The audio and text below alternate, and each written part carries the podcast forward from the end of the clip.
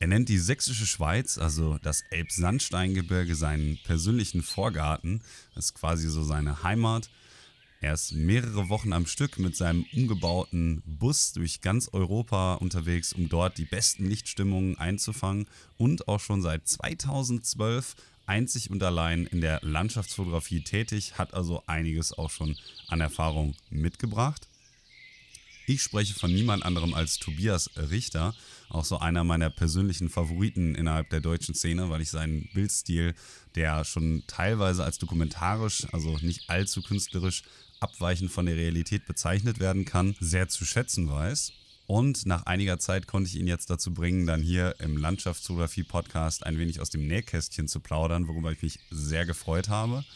Wir haben gesprochen über natürlich das Elbsandsteingebirge, auch ein wenig über den Nationalpark an sich und wie sich der Nationalpark und auch die Gesetzgebung zum Beispiel und der Naturschutz darin so ein bisschen entwickelt haben.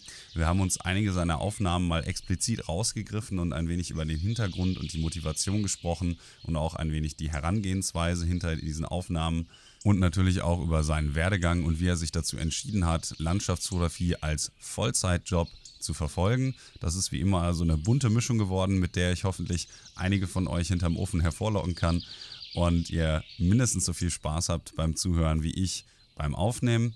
Seine Arbeiten findet ihr natürlich wie immer bei mir in den Shownotes und auf der Homepage www.nikolasalexanderotto.net und dann einfach mal auf Blog und Podcast gehen und dort eben die entsprechende Episode auswählen. Ansonsten findet ihr alle weiteren Arbeiten von Tobi auf seiner Homepage richterfotografie.com. Fotografie hier in beiden Stellen mit PH. Von meiner Seite gibt es sonst noch kurz äh, eine kleine Entschuldigung und zwar für die Leute, die es gehört haben, meine Stimme ist leider nicht ganz auf der Höhe. Ich habe am Wochenende zwei Konzerte gegeben und dann einen Workshop.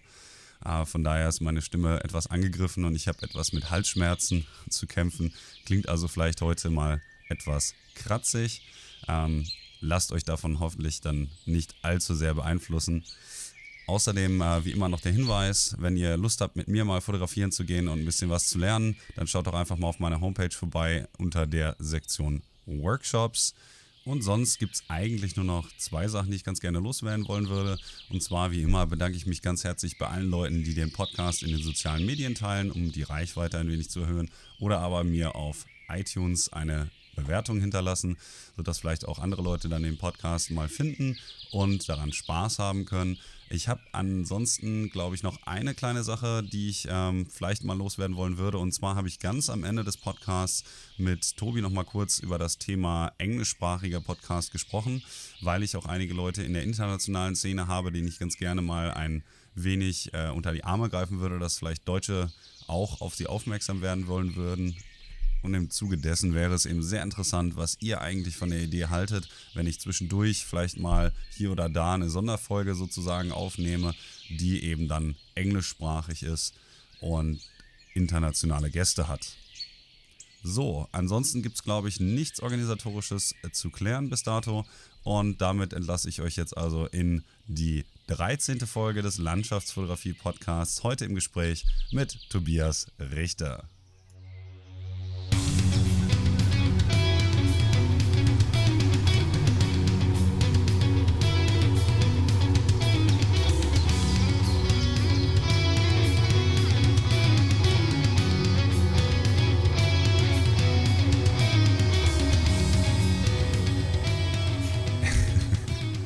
Herzlich willkommen zu einer neuen Ausgabe des Landschaftsfotografie-Podcasts. Und ich habe euch äh, heute einen meiner persönlichen Favorites hier aus Deutschland in den Podcast holen können, und zwar niemand anderen als Tobias Richter. Wunderschönen guten Abend, Tobi.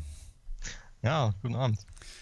So, da ich ja davon ausgehen kann, dass vielleicht ähm, nicht alle unserer Zuhörer dich kennen, fange ich natürlich dann am Anfang auch mal einer kleinen Vorstellungsrunde an.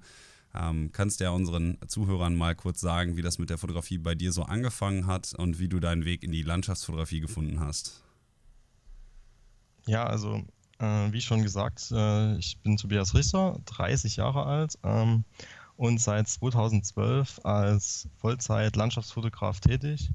Ähm, ja, wie hat das angefangen?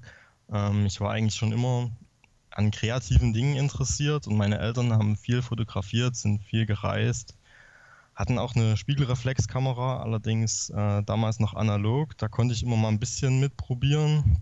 Irgendwann haben die sich dann mal eine digitale Kamera gekauft. Das waren dann eigentlich so die Anfänge, wo ich dann ja, mich mehr damit beschäftigt habe und auch mal alleine sozusagen damit losgezogen bin. Und dann habe ich mir mit 18 die erste eigene ähm, Spiegelreflexkamera gekauft und habe das dann eigentlich ja immer mehr ausgedehnt und ja, habe da immer mehr Zeit da rein investiert, bis ich dann irgendwann ähm, mir nach der Schule gedacht habe, äh, ob ich das sozusagen berufsmäßig machen könnte und habe dann sozusagen ähm, ja nebenbei zwar ein Studium begonnen, aber dann immer schon angefangen zu fotografieren und ähm, ja, dann nach einer Weile entschieden, dass ich das sozusagen eigentlich Vollzeit machen will und dann war das sozusagen so ein bisschen fließender Übergang und dann, wie gesagt, seit 2012 mache ich das sozusagen als hauptberufliche Tätigkeit ähm, und mache auch nichts anderes mehr nebenbei. Und was genau fotografierst du am liebsten? Also beziehungsweise welche Art von Motiv ist dir so am liebsten in der Landschaftsfotografie und warum fotografierst du eigentlich so gerne Landschaften? Ähm, also mich interessieren vor allem Lichtstimmungen. Ähm, ich versuche relativ klassische Fotos zu machen, wobei man das auch sagen muss, dass, ähm, dass sich das entwickelt. Also ich habe sicherlich angefangen ähm, mit sehr viel nur Weitwinkel, nur Sonnenuntergänge und roten Himmel und so weiter. Und mit der Zeit entwickelt sich das aber und mittlerweile äh, reizen mich halt auch äh, Telebilder oder ähm, ja, jetzt mal nicht so nur das Ultraweitwinkel. Ähm, und ja, ich denke, das ist in einer stetigen Entwicklung und ähm, ich fotografiere gerne klassisch, weil ich sozusagen auch ein bisschen dokumentarisch äh, herangehen will und eigentlich die Natur für so spektakulär halte, dass das eigentlich ausreichend ist, ähm, das nur wiederzugeben, beziehungsweise ja, spezielle Momente wiederzugeben, einzufangen, um die sozusagen dem Betrachter, der jetzt nicht die so viel Zeit hat wie ich, äh, solche Momente aufzusuchen, sozusagen zu zeigen. Auf das Thema wollte ich auch gleich nochmal spezifisch in einem anderen Kontext zurückkommen. Deswegen möchte ich an der Stelle jetzt nochmal einen kleinen Rückschritt machen.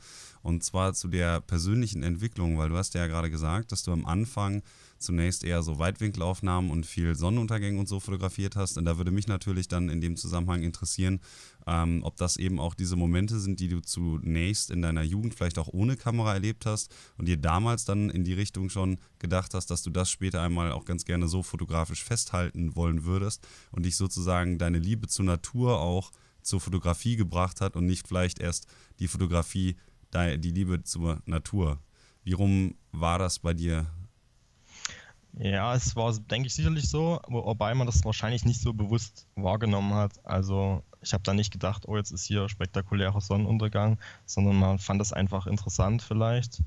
Ähm, sicherlich war ich schon immer viel draußen und habe äh, ja schon, schon oft ähm, Zeit mit Reisen verbracht. Ähm, aber ja, ich würde sagen, am Anfang ähm, hat man halt sich sehr leiten lassen, denke ich, von anderen Bildern, die oft möglicherweise auch etwas ja, überzeichnet äh, verfremdet schon waren und dann hat man halt versucht, das sozusagen irgendwie nachzumachen oder nachzu äh, versuchen, die gleichen Momente sozusagen zu finden, rote Sonnenuntergänge.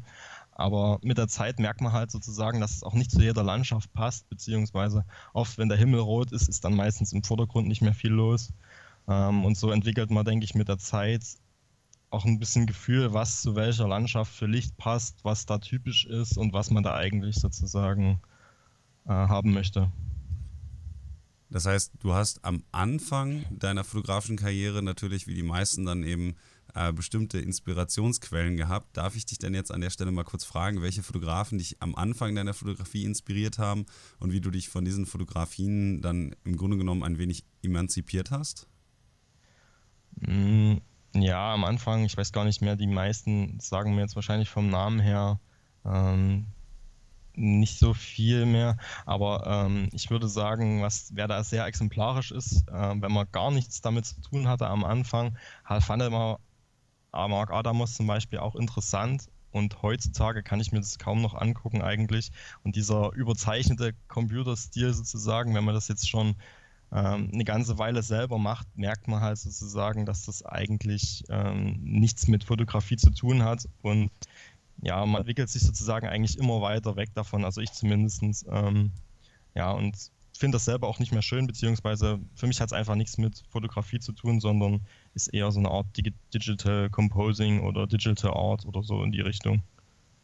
Und welche Inspirationsquellen ähm, hast du dann heutzutage? Also überlegst du dir häufig, wenn du zum Beispiel ein Bild eines anderen Fotografen siehst, okay, ähm, das wäre jetzt was, was mich auch vom Motiv her ansprechen würde? Oder ist es häufig so, dass du ähm, eher in die Natur gehst und dann einfach schaust, okay, das oder das ist gerade für mich interessant. Dieser Blickwinkel ist zum Beispiel klasse, vielleicht komme ich da nochmal wieder und fotografiere dann zum Beispiel eben diesen oder jenen Winkel? Ähm, ja, das hängt sicherlich ein bisschen davon ab, ob man da schon mal war, ob man sich da ein bisschen auskennt. Also gerade im Elbsandsteingebirge habe ich jetzt eigentlich so viele Spots schon gesehen, dass ich da auch ähm, ja eigentlich alles kenne und kaum noch jemand mal sehe, der irgendwie einen neuen Blickwinkel hat, wo ich dann sagen würde, das muss ich mir mal angucken, wo das ist. Ähm, meistens kenne ich den Blick sozusagen schon äh, in etwa. Aber bei anderen Sachen ist es so, da kann ich mir eigentlich, ob das jetzt von einem Profifotografen fotografiert ist oder ähm, ich irgendwo nur ein Bild sehe von ja, irgendwie Google ähm, Street View oder sowas in die Richtung, kann ich mir dann meistens auch schon vorstellen, was da möglich wäre, beziehungsweise was ich da machen könnte und finde es dann halt deswegen interessant oder eben auch nicht.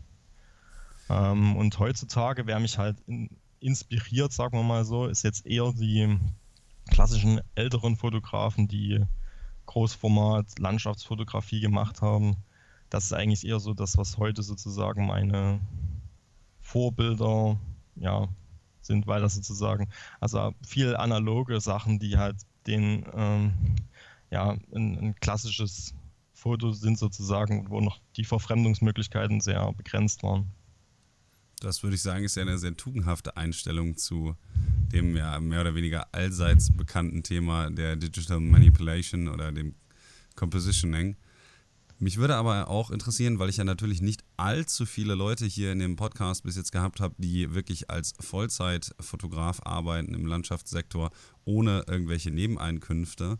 Ähm, du machst das ja jetzt auch schon ein paar Jahre und dementsprechend würde mich interessieren, wie sich eigentlich aus deiner Sicht so der Markt über die Jahre entwickelt hat, weil du das ja dann, denke ich mal, seit 2012 ganz gut ähm, verfolgen konntest. Und spezifisch würde mich dann halt eben drin äh, dabei interessieren, wie sich zum Beispiel die Einnahmequellen vielleicht auch ein bisschen verschoben haben, weil ja eben zum Beispiel viele Hobbyisten und viele Amateure heutzutage ähm, Teil des Marktprofites sozusagen abschöpfen, der früher eben den Profis vorbehalten war. Weil mich immer mal gefragt habe, ob das eigentlich für einen Profifotografen in dem Bereich irgendwie zum Beispiel ein Problem sein könnte. Ähm, ja, ein Problem ist es sicherlich. Allerdings bin ich wahrscheinlich äh, noch nicht lang genug dabei, um sozusagen wirklich ähm, da eine Veränderung zu spüren zu können, weil ich habe ja angefangen, ähm, da gab es die Digitalfotografie schon und da waren die meisten Sachen sozusagen schon anders als vielleicht vor 15, 20 Jahren, als es die meisten äh, Fotografen sozusagen analog und die Zahl recht begrenzt war. Also bei mir war es quasi von Anfang an schwierig, sage ich mal so, der Markt. Und der ist auch nach wie vor schwierig, aber ich würde sagen, eine große Veränderung merke ich jetzt nicht.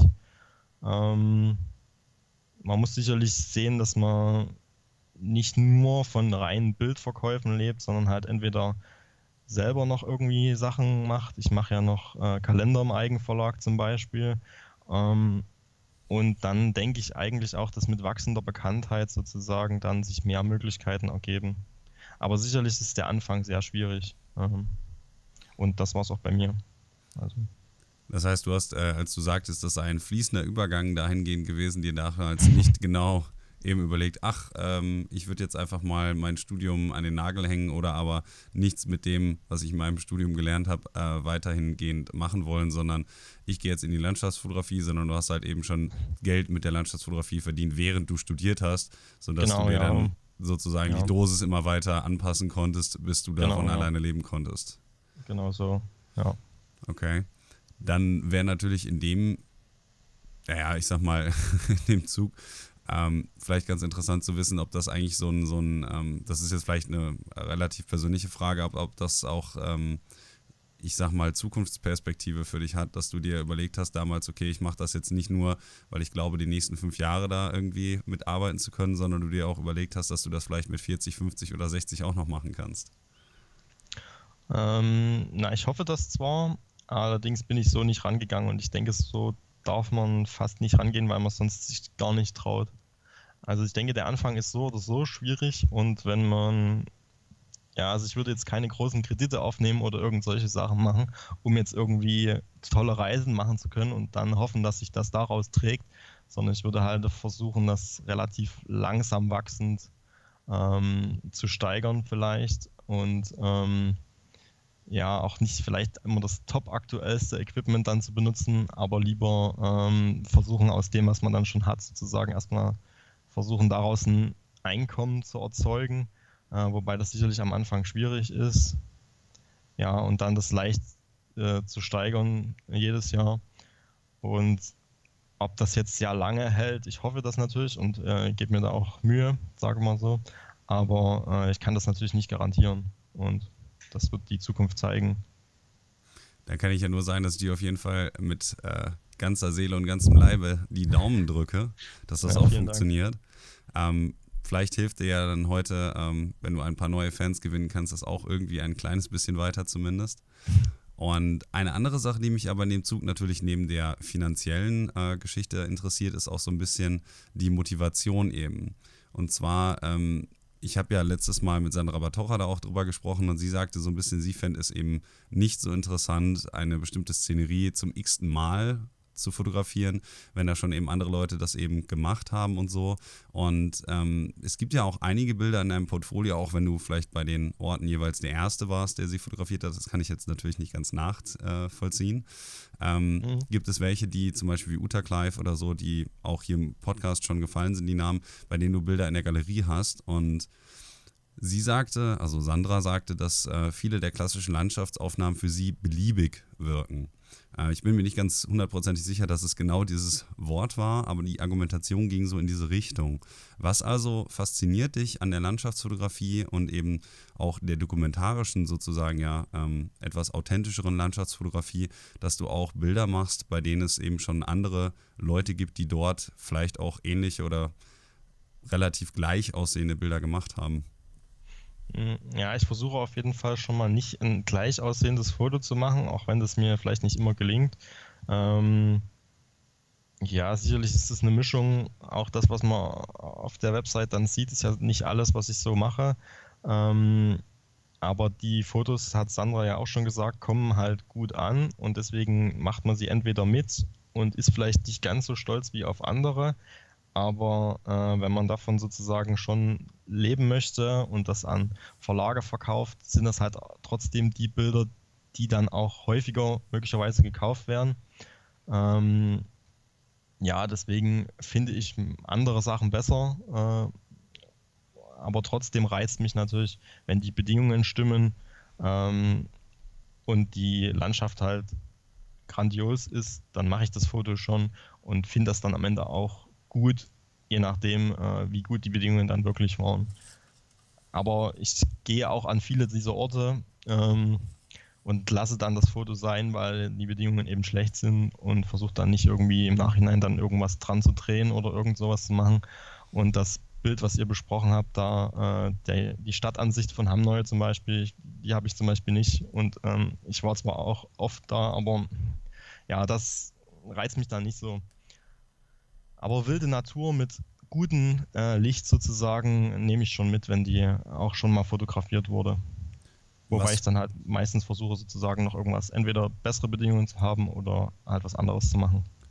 Was wäre denn so ein Bild? Ich habe das ja auch bei Sandra mal versucht, so ein bisschen aus ihr rauszukitzeln und das äh, auf ein Bild herunterzubrechen. Was wäre denn zum Beispiel ein Bild, das du gemacht hast, weil du wusstest, dass es populär sein wird oder dass du damit äh, primär dann auch ein wenig Einkommen generieren kannst?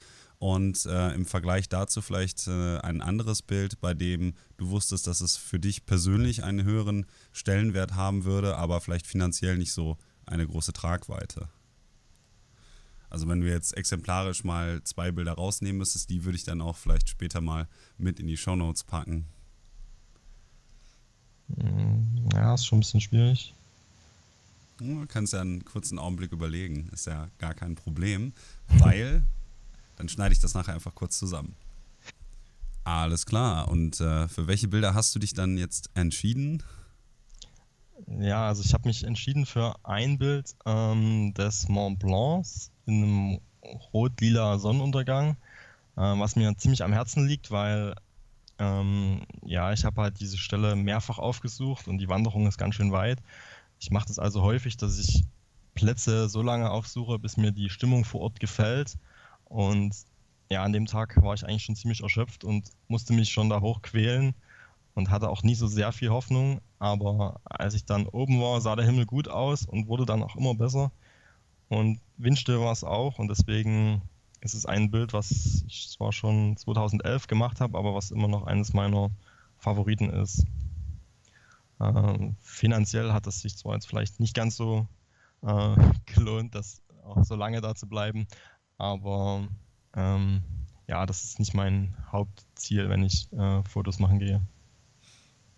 Und das ist es auch nicht also seit 2012, seit du eigentlich ja vorhast, von dem Geld im Grunde genommen deinen Lebensunterhalt alleinig äh, zu bestreiten?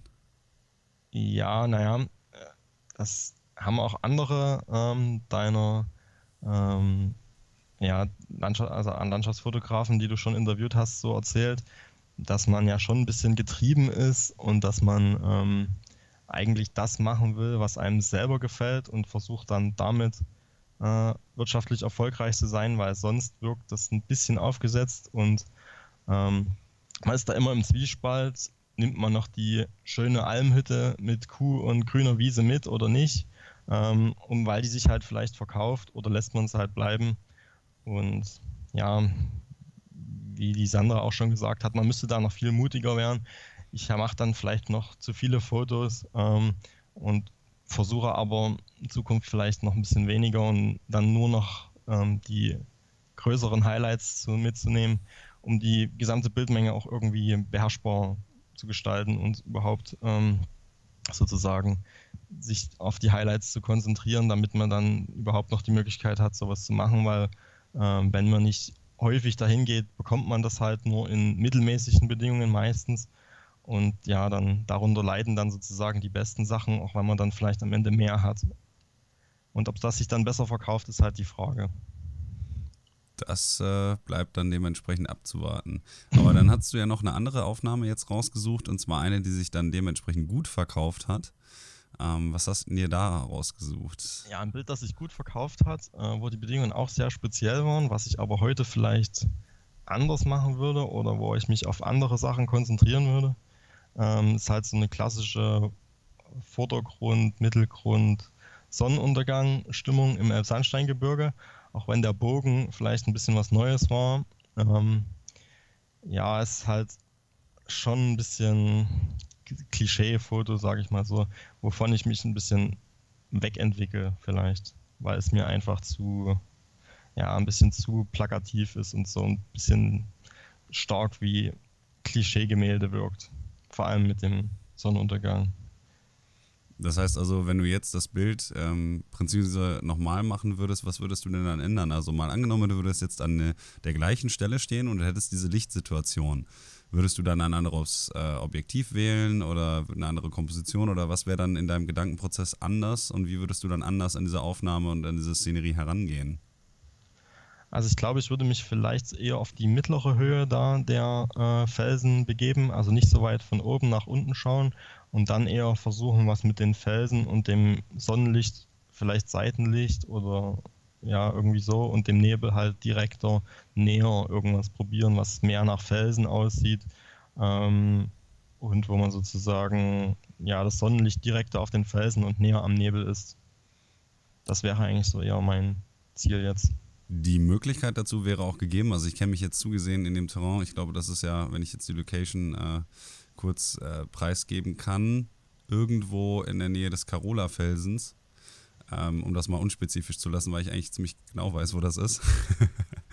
ähm, aber gibt es denn dann theoretisch die Möglichkeit, überhaupt so an dieses Bild heranzugehen? Weil ich muss ja zugeben, dass das Kader so wie äh, es da gemacht wurde, ähm, von mir dann auch mal aufgesucht wurde. Und das ist eine sehr spezifische Location, bei der man auch erstmal wissen muss, wo sie ist. Und ich fand die Herangehensweise, als ich dann vor Ort war, die du jetzt hier gewählt hast mit dem Boden und so, eigentlich ähm, für mich auch erstmal offenkundig auf der einen Seite. Auf der anderen Seite ähm, funktioniert das Bild kompositorisch für mich persönlich auch sehr, sehr gut, weshalb ich nachvollziehen kann, nicht nur aufgrund der Lichtsituation und des Motivs, warum das Bild sehr erfolgreich gewesen ist.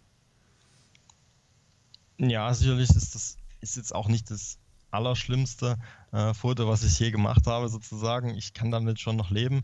Ähm, man ist da auch immer so ein bisschen in einem Prozess drin und ich neige dazu, häufig über meine äh, veröffentlichten Fotos drüber zu gucken und auch da viel zu löschen, weil mir Sachen nach ja, ein, zwei Jahren nicht mehr gefallen, weil man sich da weiterentwickelt. Ähm, und deswegen sind die Bilder, die auf meiner Website sind, schon noch Sachen, mit denen ich auch noch leben kann. So alt ist das Foto ja auch noch nicht. Ähm, ja, es war halt schon ein bisschen was Neues mit dem Bogen, aber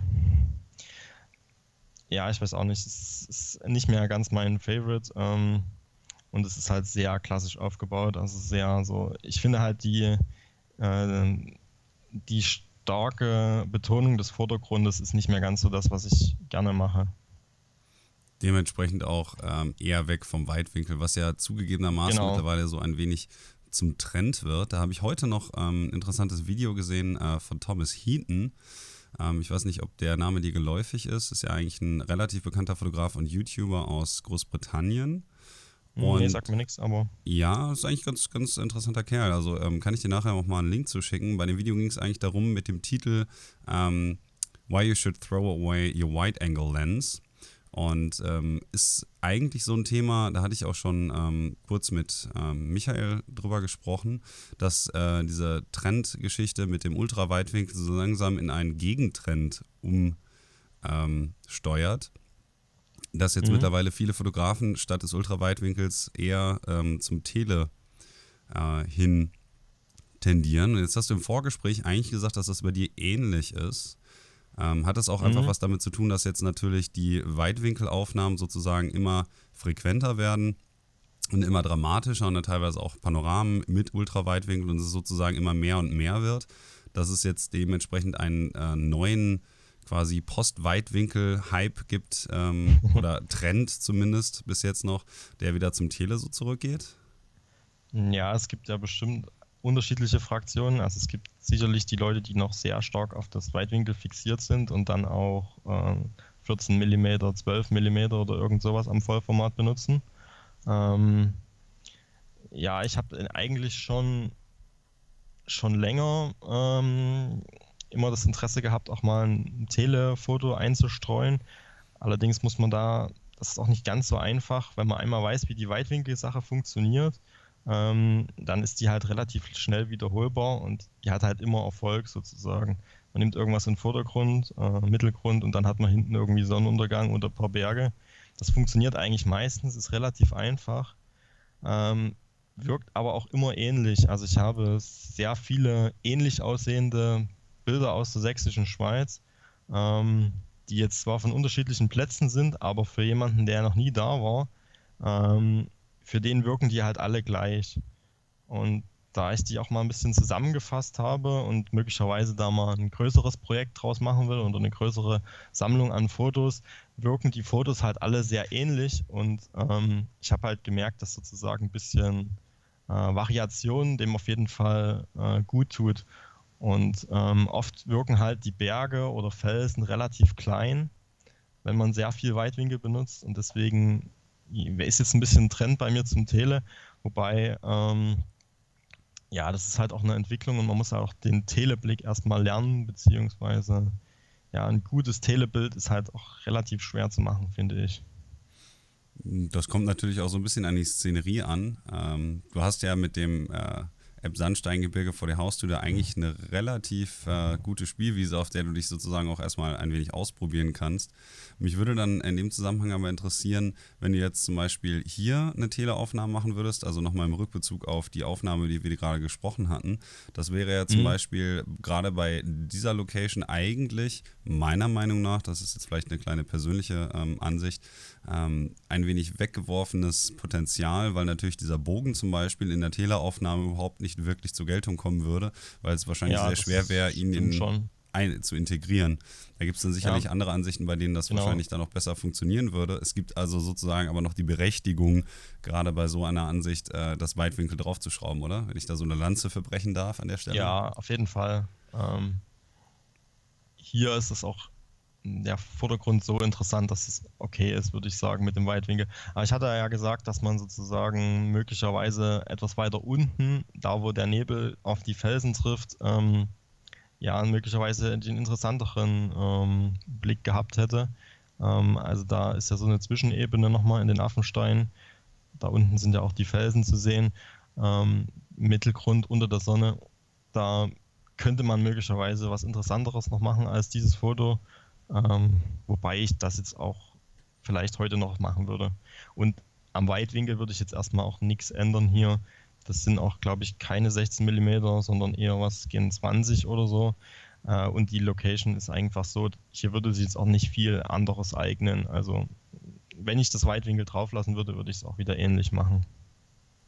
Ja, also ich kann das so durchaus nachvollziehen. Ich persönlich finde die Aufnahme nämlich auch einfach klasse. Du hast ja zum Beispiel aber gerade gesagt, dass du dann eines der Hauptprobleme mit dieser Art von Aufnahmen eben hast, dass ähm, viele davon eben aufgrund des Weitwinkels ähnlich aussehen. Wenn man sich jetzt dein Portfolio in der sächsischen Schweiz mal so als gesamtes Werk anschaut, bekomme ich aber nicht unbedingt den Eindruck, dass das ähm, eintönig wird für mich als Betrachter, weil die Kompositionen meistens so gewählt sind, dass es eben genug Details innerhalb äh, des Bildes gibt, die sich so ausgleichen, dass genug Spannung entsteht, dass es eigentlich für mich persönlich auf jeden Fall eine, sehr interessant ist, mir die Bilder auch so in der Summe anzuschauen. Also ich glaube, dass du dich da wahrscheinlich eher an deinen Bildern satt siehst, wie zum Beispiel jemand anders.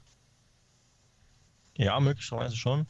Ähm, die Entwicklung ist ja auch schon eine ganze Zeit so. Also ich habe das vielleicht vor anderthalb Jahren oder so, wo mir das so stark aufgefallen ist, dass ich ähm, da sehr ähnliche Fotos immer wieder kriege. Und deswegen habe ich jetzt gerade auf meiner Website ähm, versucht, auch ein bisschen ja, neuere Sachen mit hineinzustreuen. Ein paar Telebilder, ein bisschen mehr mit dem Licht, ein bisschen Seitenlicht, Nebel ohne Sonne, nur Sonne. Ähm, und deswegen ist die Variation jetzt da schon einigermaßen gegeben.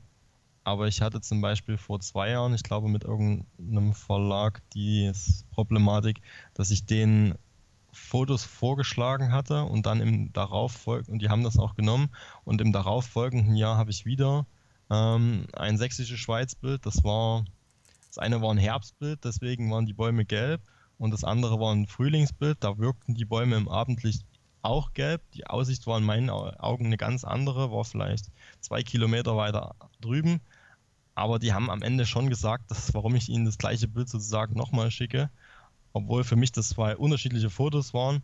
Aber ähm, ja, man darf da vielleicht nicht unbedingt mit der fotografischen Sicht rangehen, sondern eher ähm, mit der Sicht eines äh, Betrachters, der jetzt noch nicht dort war und der jetzt auch sozusagen die unterschiedlichen Felsen im Vordergrund nicht als unterschiedliche Felsen wahrnimmt, sondern eher nur als Felsen, die ja halt irgendwie den Hälfte des Bildes ausmachen und die andere Hälfte macht dann irgendwie Nebel und Sonne.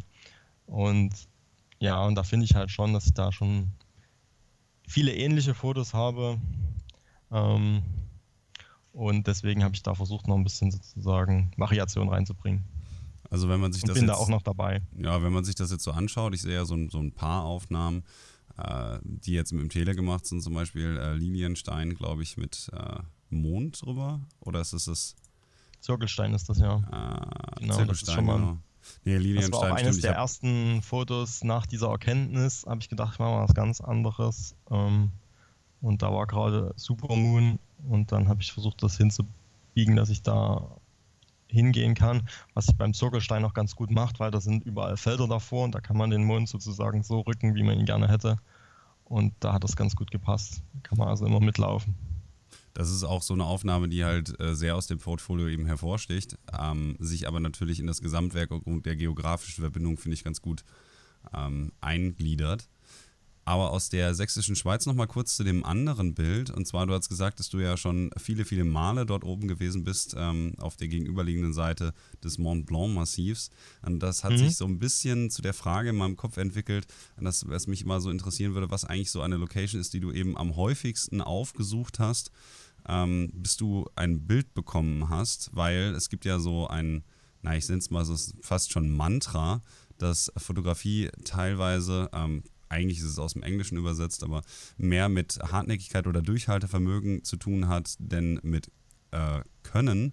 Und ich glaube, im Original ist es äh, von Alex Nail, der hat mal gesagt, uh, often photography is more about uh, perseverance than good luck and skill.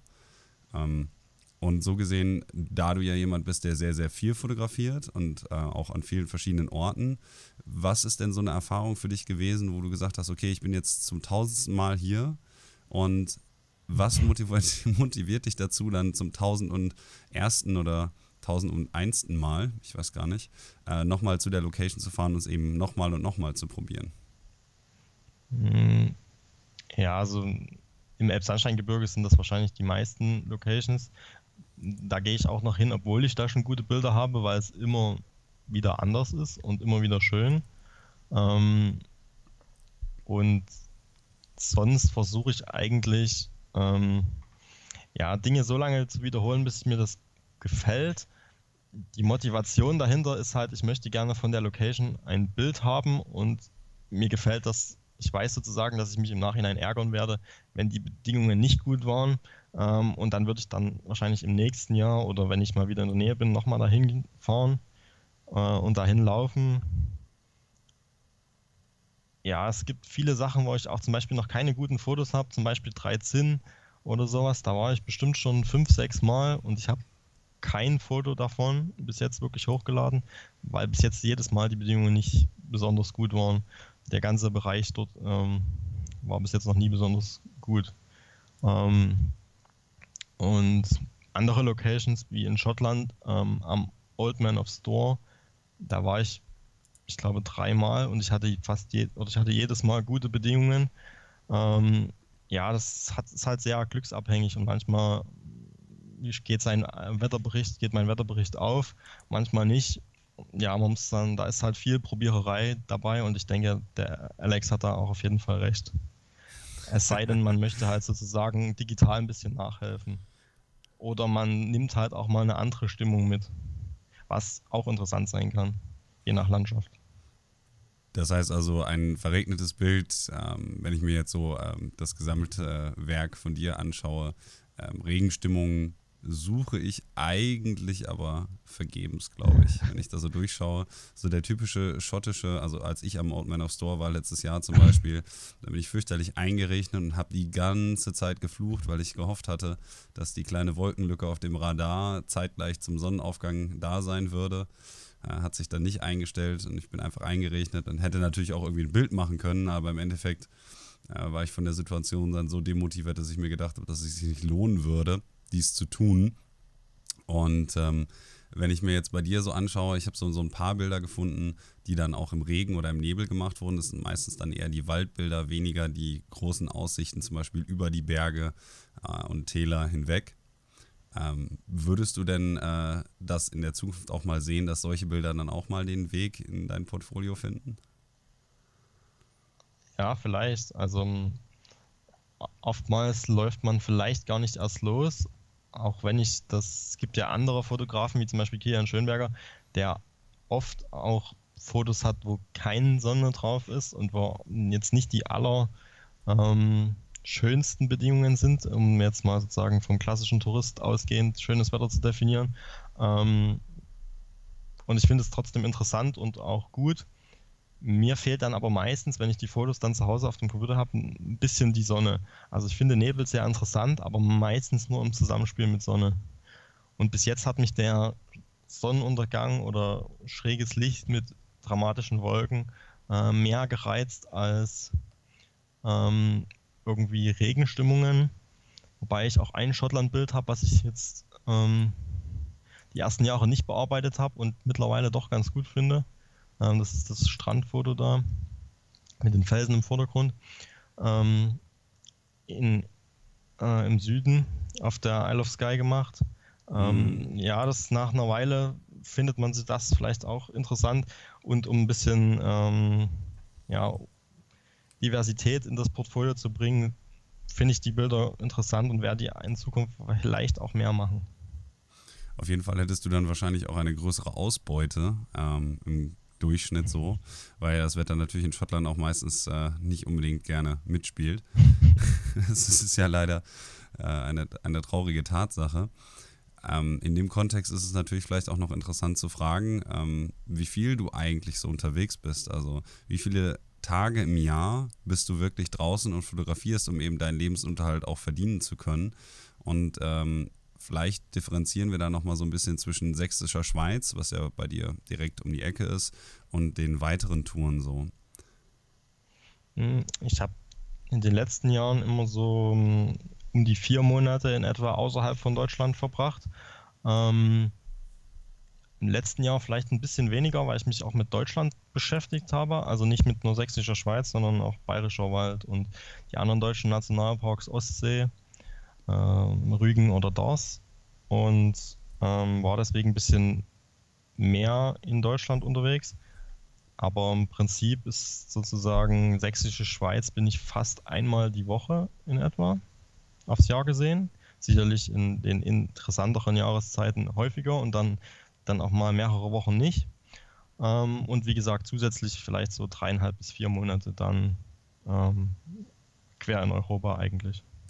Meistens, wenn ich das jetzt so richtig im Kopf habe, bist du ja dann auf längeren Trips außerhalb von Deutschland unterwegs. Ähm, was ist denn da so dein, dein Modus operandi, wenn du eben außerhalb von Deutschland agierst? Sind das dann eher längere Trips? Bist du dann wochenlang unterwegs oder machst du eher Kurztrips? Und ähm, wie in etwa ist da so die Vorge Vorhergehens ach, die Vorgehensweise, wenn du dann äh, auf die Straße gehst, überlegst du dir dann schon ähm, vorher, wo du hin willst, oder ist das auch relativ spontan, sodass du sagst, okay, ich habe jetzt vier Wochen Zeit, ich fahre mal da und dahin, wo das Wetter schön ist, oder suchst du dir dann die Locations vorher raus und weißt, okay, jetzt fahre ich auf jeden Fall nach Schottland, oder ist das mehr so ein bisschen ein dynamischer Prozess bei dir? Ja, es ist eigentlich sehr dynamisch und auch sehr frei. Ich buche also nichts vorher. Ich habe einen ähm, ausgebauten Bus und da tue ich sozusagen in etwa festlegen, in welche Richtung ich fahre. Ähm, wenn ich mir zum Beispiel vornehme, dass ich in die Schweiz fahre, kann das aber auch dahin enden, dass wenn jetzt in Kroatien oder Slowenien schönes Wetter ist, dass ich dann während der Reise nochmal rüberfahre. Von daher nehme ich meist auch sämtliche Karten und das Material, was ich dazu habe, mit. Ähm, und dann bin ich meistens auf längeren Reisen unterwegs, um halt auch die Möglichkeit zu haben, äh, Locations mehrfach zu besuchen, dort zu warten, bis das Licht gut ist und habe dann eigentlich überhaupt keinen konkreteren Plan, sondern äh, richte mich dann da komplett nach dem Wetter. Ähm, und wenn mir das noch nicht zusagt, dann probiere ich es eben eine ganze Weile bis ich es entweder nicht mehr aushalte oder dann mein Foto habe. Das kommt beides vor. Aber meistens bin ich dann mindestens zwei Wochen unterwegs, oft auch ein bisschen länger. Und ja, richte mich dann nach dem Wetter und vorher überlege ich mir eigentlich nur, ist in dieser Jahreszeit diese Landschaft interessant? Ähm, und ja, das überlege ich mir halt vorher und das Wetter, das kommt dann sozusagen. Und dann richtige ich mich danach. Okay. Dann würde mich natürlich auch in dem äh, Zusammenhang interessieren, wie du das mit der Operationalisierung deiner sonstigen Tätigkeiten eben machst, wenn du so lange unterwegs bist. Also ähm, wie viel von der Schreibtischarbeit sozusagen kannst du auch unterwegs äh, mit dir ähm, mitnehmen und dann von dort verrichten? Oder bist du auch so der Typ, ich mache das ja ähnlich, dass ich, wenn ich weg bin, bin ich weg. Und wenn dann irgendwelche E-Mails, Workshops anfragen oder so, ähm, oder zu Buchanfragen, Lizenzen etc. irgendwas bei mir eintrudelt, dann ist es halt meistens so, dass es so lange liegen bleibt, bis ich zu Hause bin. Wie ist das bei dir? Mhm. Naja, ich versuche natürlich möglichst wenig davon zu machen. Allerdings, ähm, da sind viele Sachen, die halt drängeln sozusagen. Die meisten Verlage haben nicht so viel Zeit. Wenn ich denen sage, in fünf Wochen bin ich wieder da, dann sagen die, gut, dann nehmen wir was anderes. Folglich mache ich das dann eigentlich, dass ich denen das schicke. Oder melde mich halt vorher irgendwie ab, ähm, kläre das vorher.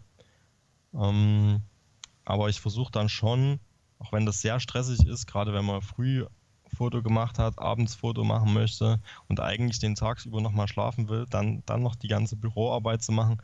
Ähm, ja, aber geht oft nicht anders. Und da man mittlerweile überall Internet hat, ähm, lade ich auch schon mal Fotos von irgendwelchen äh, ja, Plätzen hoch, wo eigentlich jetzt nicht die beste Internetverbindung ist, einfach mit den mobilen, äh, äh, also übers Handy. Du hast quasi so eine fahrende Kommandozentrale bei dir. Sozusagen, ja. Also ich habe sowieso ein Notebook mit und dann ja über äh, LTE kann man ja auch sozusagen genug Daten verschicken, ja, dass das funktioniert. Aber es ist sehr stressig, gerade wenn man, wie gesagt, viel gewandert ist an dem Tag schon und eigentlich abends nochmal irgendwas machen möchte. Man muss da irgendwie versuchen, dass es nicht ganz so krass wird. Vermisst du das denn so ein wenig, dass du eben diesen Teil der Landschaftsfotografie als Business sozusagen nicht einfach hinter dir lassen kannst, so wie das vielleicht früher in den Anfängen der äh, Fotografie ja, so ein bisschen. Auf jeden Fall. Also ähm, was auf jeden Fall sozusagen jede Arbeit, sei sie noch so schön, also jeder Beruf sei ja noch so schön, wird halt irgendwann zur Arbeit. Und ich habe auch nicht immer Lust, sozusagen früh ähm, den, den zehnten Morgen in Folge aufzustehen und da sozusagen den Berg hochzuwandern. Aber ähm, ja, dafür habe ich so viele andere Vorteile, dass man das dann halt in Kauf nimmt. Klar vermisse ich das sozusagen, dass ich mich um nichts mehr kümmern muss und die ganzen E-Mails lassen kann und so weiter. Aber ja, da muss man eben durch. Also. Na gut. Ich habe sonst sehr freies, selbstbestimmtes Leben. Ähm, da muss ich halt, äh, oder ich verzichte dann eben auf das daran hängende äh, Einkommen. Aber das kann man sich wahrscheinlich jetzt sozusagen vor allem am Anfang nicht unbedingt leisten. Naja, es ist halt nicht jeder Peter Lick, ne? ähm, ja. Ähm, möchte ich noch mal kurz auf ein Thema zu sprechen kommen. Da hatten wir ja auch schon mal vor einer Weile mal so drüber gesprochen im Zusammenhang mit äh, dem Podcast mit Pia Steen. Und zwar ähm, über das Thema so ein bisschen ähm, ja, Preservation eigentlich. Und du hast auf deiner E-Mail in, äh, Entschuldigung, auf deiner Homepage in der About Section, übrigens die Homepage ist äh, richterfotografie mit ph.com, stehen das ähm, Zitat mit meiner Arbeit versuche ich dem Betrachter, die Schönheit natürlicher Landschaften erlebbar zu machen, ein Interesse an der wilden Natur zu wecken und vielleicht einen Beitrag zu ihrer Erhaltung zu leisten. Wie siehst du das persönlich bei deinen Bildern denn, ähm, dass ein, diese Bilder eben einen Beitrag dazu leisten, die wilde Natur und auch vielleicht das Interesse an eben dieser ähm, bei den Leuten ein wenig zu wecken? Naja, das ist sicherlich ein Anliegen. Wie gut das jetzt mit meinen Bildern funktioniert, weiß ich nicht, aber da ich ja schon versuche, größtenteils wilde Landschaften zu fotografieren, ähm, ja, dann, und den Leuten das sozusagen zu zeigen, dass es auch in Deutschland, was ja nun recht stark besiedelt ist, diese wilden Landschaften noch gibt. Ähm, ja, dass man sozusagen das Interesse haben sollte, diese zu erhalten und jetzt nicht irgendwie im Sandsteingebirge äh, gerade großes Thema ähm, Geländer zu bauen und ähm, ja noch irgendwie neuartige Sachen ähm, da die Aussichten zu versichern und zu verschandeln damit sozusagen, dass man halt die Wildheit der Natur einigermaßen erhält, zumindest in dem äh, stark besiedelten Gebieten und in den nicht so stark besiedelten Gebieten, dass man dann äh, Nationalpark macht, wo dann auch Kernzonen sind, die überhaupt nicht zu betreten sind. Ähm, solche Sachen finde ich schon wichtig. Ob das jetzt durch meine Fotos eher verstärkt wird oder ähm, sozusagen die Leute dann eher deswegen dahin gehen, das kann ich nicht so genau beurteilen. Aber ich glaube, meine Reichweite ist jetzt nicht so gigantisch sozusagen, sondern die Leute erfreuen sich eher dann, wenn sie einen Kalender an der Wand hängen und sind erstaunt, dass es sozusagen sowas in Mitteleuropa gibt. Du glaubst aber nicht, dass dadurch so ein bisschen die Incentive auch gefördert wird, dass äh, eben deine Kunden dann auch das Interesse daran haben, doch mal eben diese Orte dann aufzusuchen? Hm. Naja, also vielleicht schon, aber gerade Sächsische Schweiz ist ein Nationalpark, der wird schon begangen und da gibt es klassische Aussichten, wo man ein normaler Wanderweg hochgeht. Ähm, und ich denke, das schadet jetzt der Natur auch nicht unbedingt. Ähm, wenn dann dort ein paar Leute mehr sind, ich denke, da wird schon eine Besuchersteuerung gemacht, den Großteil zur Bastei und der restliche Nationalpark ist dann eher nicht ganz so stark begangen. Ähm, man muss den Leuten halt auch irgendwie zeigen, warum sie jetzt ähm, diesen Teil nicht mehr wirtschaftlich nutzen können, zum Beispiel keine äh, Waldwirtschaft mehr oder äh, gerade noch Flächen vielleicht zusätzlich der Landwirtschaft wieder äh, abzuringen und dann wieder verwildern zu lassen. Ähm, wenn das sozusagen nur ähm, des guten Willens wegen gemacht wird, sehen die Leute das wahrscheinlich nicht so sehr ein. Und man sieht das jetzt auch in Bayern, die, wie sehr die Leute sich gegen Nationalparks wehren. Ähm, wenn man den Leuten zeigt, was die Vorteile solcher Nationalparks sind ähm, und die Schönheit sozusagen, die sich dann auch durch die sich wieder ansiedelnden Tiere ergibt, ja, ich denke, dann schafft man halt ein Bewusstsein dafür. Ähm, und ich hoffe halt sozusagen, dass, dass dadurch, dass die Leute das sehen, dass sie sich dann auch eher dafür einsetzen, dass Sachen unter Schutz gestellt werden oder die Ausgaben für Naturschutz erhöht werden oder ja, solche Sachen. Ähm, wenn ich mir jetzt die sächsische Schweiz zum Beispiel jetzt halt exemplarisch, weil du dich dort eben am besten auskennst, mal rausnehme, ähm, da gibt es, weil du auch gerade kurz darauf äh, eingegangen bist, dass ja da schon einige Gespräche äh, geführt wurden bezüglich der Sicherung bestimmter Ansichten oder so. Dann ist das ja aber eigentlich auch so gesehen kein neues Thema, weil ja zum Beispiel auf den Schrammsteinen zum Beispiel auch schon überall äh, Handläufe und teilweise auch, äh, naja, ich sag mal, andere Metallkonstruktionen gebaut wurden, um das überhaupt begehbar zu machen. Wäre das jetzt etwas, bei dem du dann auch sagen würdest, gut, wenn das jetzt ähm, in anderen Regionen des Parks äh, auch der Fall wäre, dass das etwas ist, was du nicht möchtest? Hm, ja, man muss da sicherlich ein bisschen unterscheiden. Also ich sehe zum Beispiel die ähm, die Schrammsteinaussicht mit dem Geländer, das ist schon okay. Und auch die überhaupt, dass es zugänglich ist, sozusagen durch die Leitern und so. Ähm, das ist schon wichtig, sonst würde man gar nicht hinkommen. Also es sei denn, man ist Kletterer. Aber ähm, man muss vielleicht nicht auf jeden Trend, also ich habe gerade wieder heute gelesen, eine Hängebrücke über das Polenstal. Das scheint ja mittlerweile großer Trend zu sein, irgendwelche Hängebrücken über irgendwelche Täler zu bauen ähm, schwierig und sowas wie Baumwipfelpfade in, jedes, in jeden Nationalpark zu bauen, muss vielleicht auch nicht sein. Also, oder Skywalk an der Bastei soll kommen. Ich weiß nicht, ob das nötig ist. Also, die klassischen Ansichten, die auch schon die Maler oder sowas gesehen haben, die sollte man natürlich erhalten. Es war ja schon immer sozusagen nicht nur Naturlandschaft, sondern auch Kulturlandschaft. Klassischen Ansichten würde ich auf jeden Fall erhalten.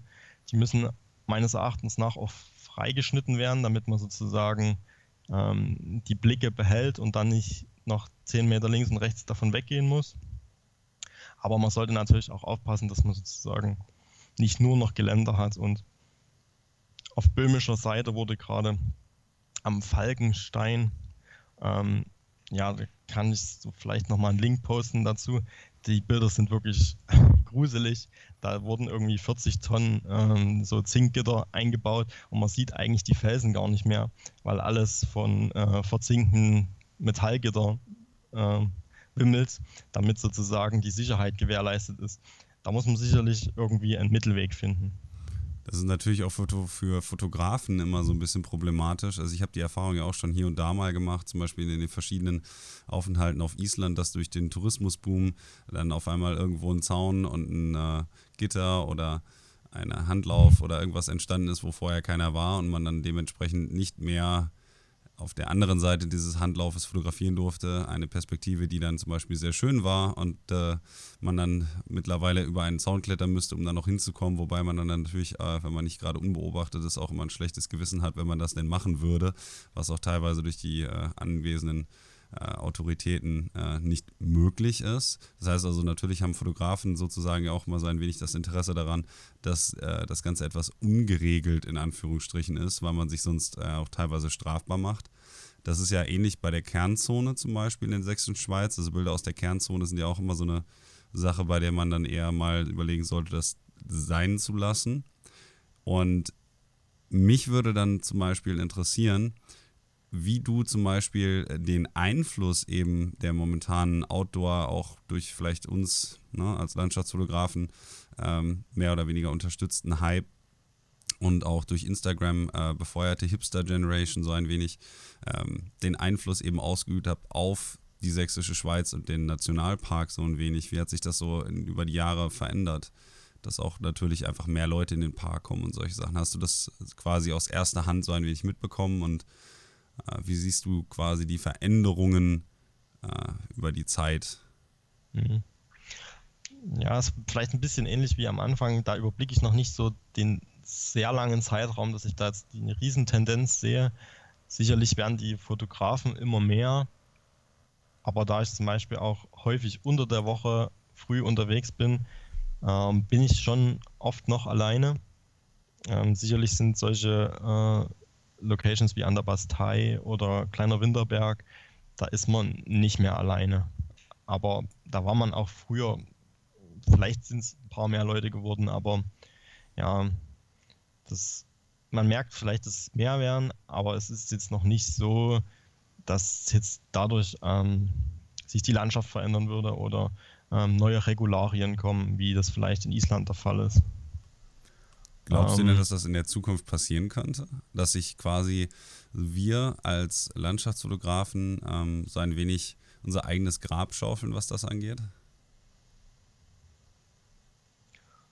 Na, ich denke, das trifft schon immer auf gewisse ähm, Ziele zu. Also gerade ist ja sehr Patagonien, Lofoten, Island in. Ähm, und ich denke, die Kolonne wird dann irgendwann mal weiterziehen, wenn es dann nicht mehr so interessant ist. Bei Island merkt man das jetzt schon ein bisschen, denke ich, auch wenn ich da aus eigener Hand jetzt sozusagen nicht so viel weiß, aber es geht jetzt ein bisschen nach Grönland und dann gehen vielleicht mehr Leute aus Island.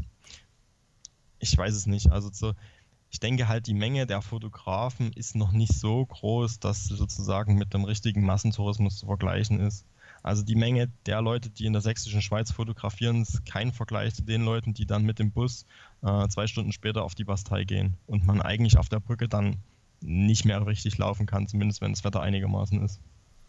Dann hoffen wir mal, dass das vielleicht äh, zu unserem eigenen Interesse innerhalb der Szene sozusagen äh, so bleibt. Wobei, wie gesagt, wir natürlich auch immer so ein bisschen der Katalysator für solche Bewegungen sind und man sich dieser ähm, ja, mhm. Verantwortung könnte man das ja auch ja. nennen, so ein bisschen bewusst sein sollte. Genau. Ähm, ja. Ich denke halt, dass sozusagen gerade in den Alpen oder so, wo ich viel unterwegs bin, da treffe ich oft über Wochen keinen anderen professionellen Fotografen, noch nicht mal Leute mit Stativ. Äh, wenn man jetzt nicht gerade auf der Säcke da in den Dolomiten unterwegs ist oder so, dann ja, geht es mir wie gesagt so, dass ich über Wochen keinen Fotografen sehe. Okay, dann muss ich definitiv äh, das nächste Mal in den Alpen noch mich etwas weiter umschauen, weil mir kommt das doch häufiger mal vor. Also ich war ja, bin ja jetzt eigentlich seit 2011 jedes Jahr im Sommer in den Alpen wandern und fotografieren. Und dann gibt es halt immer solche und solche Orte. Ich erinnere mich noch an eine Sache, die du mal gesagt hattest, das ist auch schon lange her, äh, dass du an einer bestimmten Location eben auch äh, gegenüber der Mont Blanc-Ebene, äh, ja. des Mont Blanc, äh, massiv warst und da äh, die Zelte sich an einer bestimmten Location gestapelt haben. Und ich war, glaube ich, genau. einen Monat später dort und äh, war komplett alleine. Also das scheint genau, auch so also der Herbst ist immer Der Herbst ist immer ein guter Tipp.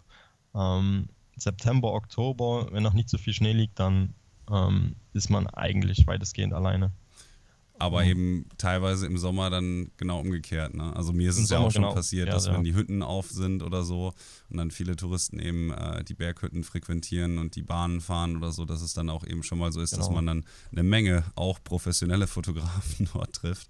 Dann hast du, glaube ich, einfach die besseren Locations. Da muss ich mich dann vielleicht doch noch etwas weiter in die Materie vielleicht, einfinden. Ja, ja man, man erschrickt dann immer mal, wenn so viele Leute da sind und ja, entweder man geht dann woanders hin oder merkt sich das halt für die Zukunft und geht da halt nicht mehr so oft hin oder versucht es dann halt mal im Winter oder im Herbst. Dann habe ich zum Schluss des Podcasts, weil wir uns so langsam unserem Zeitlimit ein wenig nähern, weil ich ja die Leute nicht allzu sehr strapazieren will, noch die Frage ähm, nach den Fotografen, die du natürlich auch ganz gerne hier mal hören wollen würdest. Du wusstest, dass diese Frage kommen würde. Genau, und deswegen habe ich auch schon mal kurz drüber nachgedacht.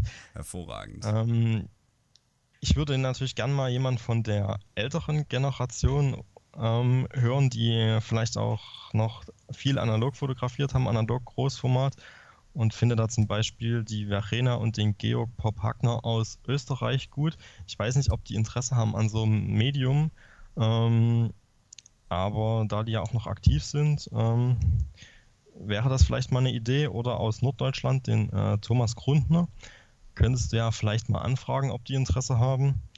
Ähm, sonst würden mir noch die Schweizer einfallen, also zum Beispiel äh, Tobias Rieser oder Stefan Forster, Martin Meckli. Mhm. Die wären ja auch noch deutschsprachig, könntest du mal anfragen, finde ich auch ähm, einen ähnlichen Ansatz vielleicht wie bei mir, relativ natürlich die ganze Sache zu lassen. Äh, interessant. Ja, und sonst würden mir dann eher noch ein paar internationale Fotografen einfallen falls du wie im letzten Mal angekündigt dann nochmal die englische Version einführen würdest.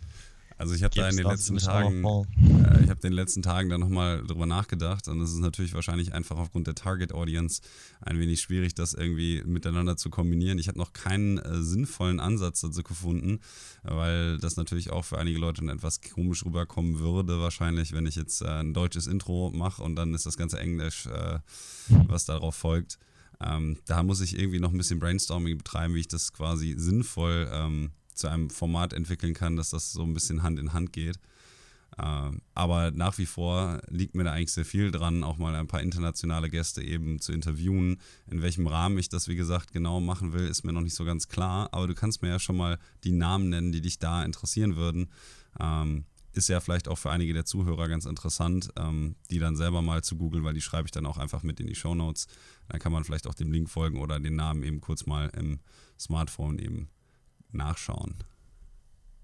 Okay.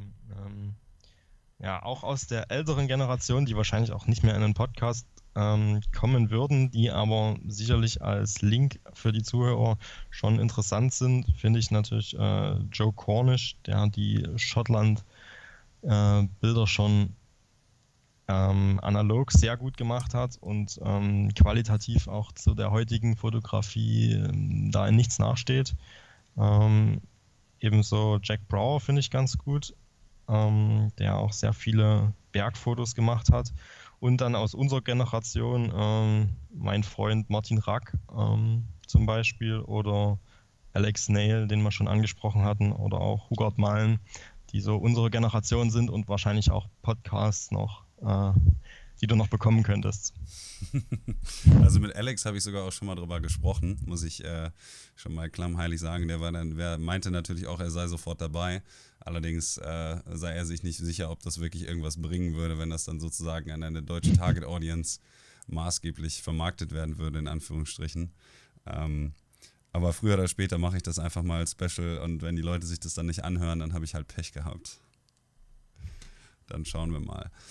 Ich möchte mich auf jeden Fall jetzt zum Schluss natürlich äh, ganz herzlich bei dir bedanken, dass du dir die Zeit genommen hast, äh, ein wenig hier aus dem Nähkästchen zu plaudern und uns ein paar interessante Geschichten darzulassen. Ähm, also vielen herzlichen Dank dir und ähm, ich hoffe mal, den Zuh Zuhörern hat es gefallen und du hattest auch ein wenig Spaß hier und wünsche dir an der Stelle dann noch einen wunderschönen Abend. Ja, danke. Dir auch. Äh, und ja, hat mir gefallen.